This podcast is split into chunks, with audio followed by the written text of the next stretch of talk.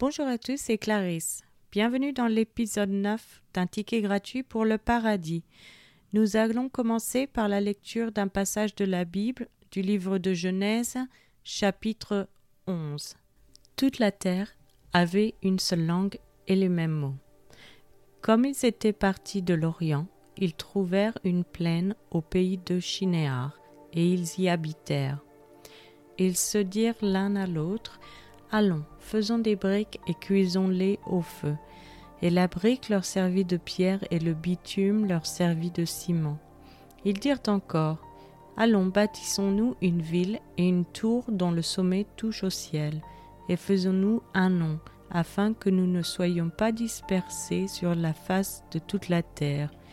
L'Éternel descendit pour voir la ville et la tour que bâtissaient les fils des hommes.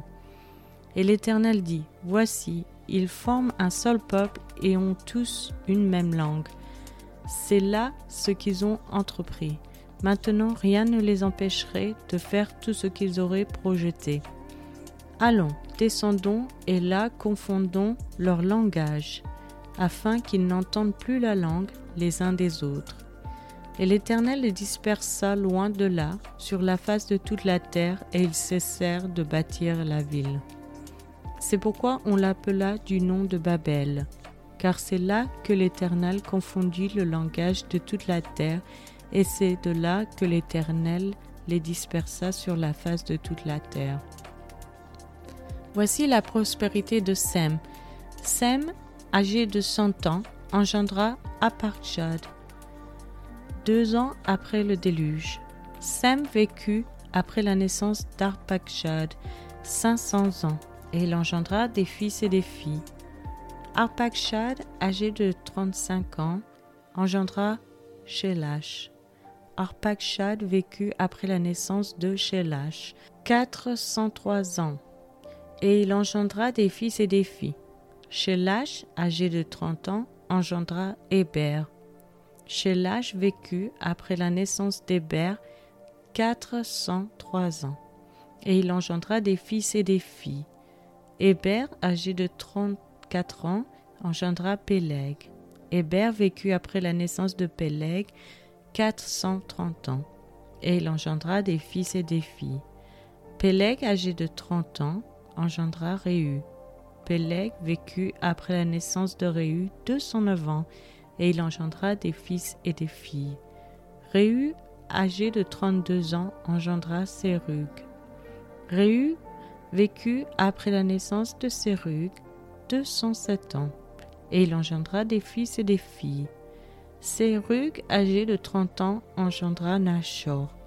Sérug vécut après la naissance de Nachor 200 ans, et il engendra des fils et des filles. Nachor, âgé de 29 ans, engendra Terach. Nachor vécut après la naissance de Terach 119 ans, et il engendra des fils et des filles.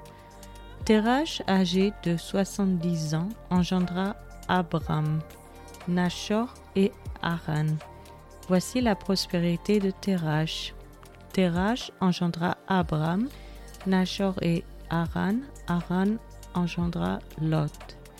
Et Haran mourut en présence de Terach, son père, au pays de sa naissance à Ur, en Chaldée. Abraham et Nachor prirent des femmes.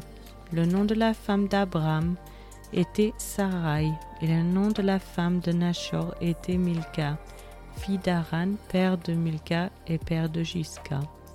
Sarai était stérile, elle n'avait point d'enfant. Terach prit Abraham, son fils, et Lot, fils d'Aran, fils de son fils, et Sarai, sa belle-fille, femme d'Abraham, son fils. Ils sortirent ensemble d'Ur en Chaldée pour aller au pays de Canaan. Ils vinrent jusqu'à Charan et ils y habitèrent.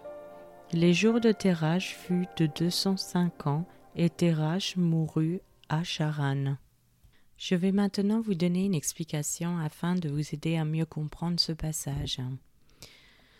Un peuple ancien construirait-il une nouvelle tour vers le paradis?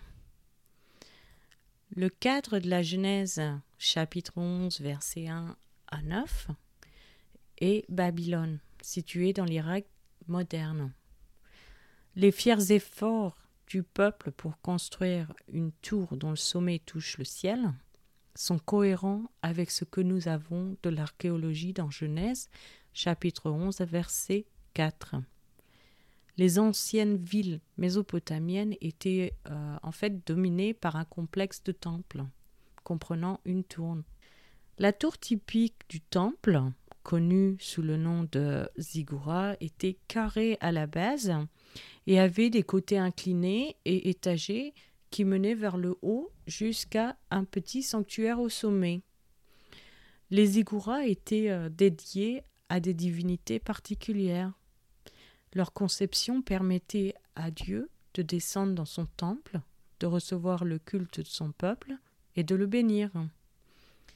Dans ce cas, Dieu est descendu et il n'était pas content dans Genèse chapitre 11 verset 5, il est dit L'Éternel descendit pour voir la ville et la tour que bâtissaient les fils des hommes. Les Zigouras ont également reçu des noms euh, démontrant qu'elles étaient destinées à servir d'escalier de la terre au paradis. La maison du lien entre le paradis et la terre à Larsa, la maison des sept guides du paradis et de la terre à Porcipa, la maison de la fondation plateforme du paradis et la terre à Babylone et la maison de la montagne de l'univers à Assur. C'est maintenant la fin de cet épisode. Je vous remercie à tous d'avoir écouté. Je vous donne rendez-vous dans le prochain épisode. Je vous souhaite une excellente journée. C'était Clarisse dans un ticket gratuit pour le paradis.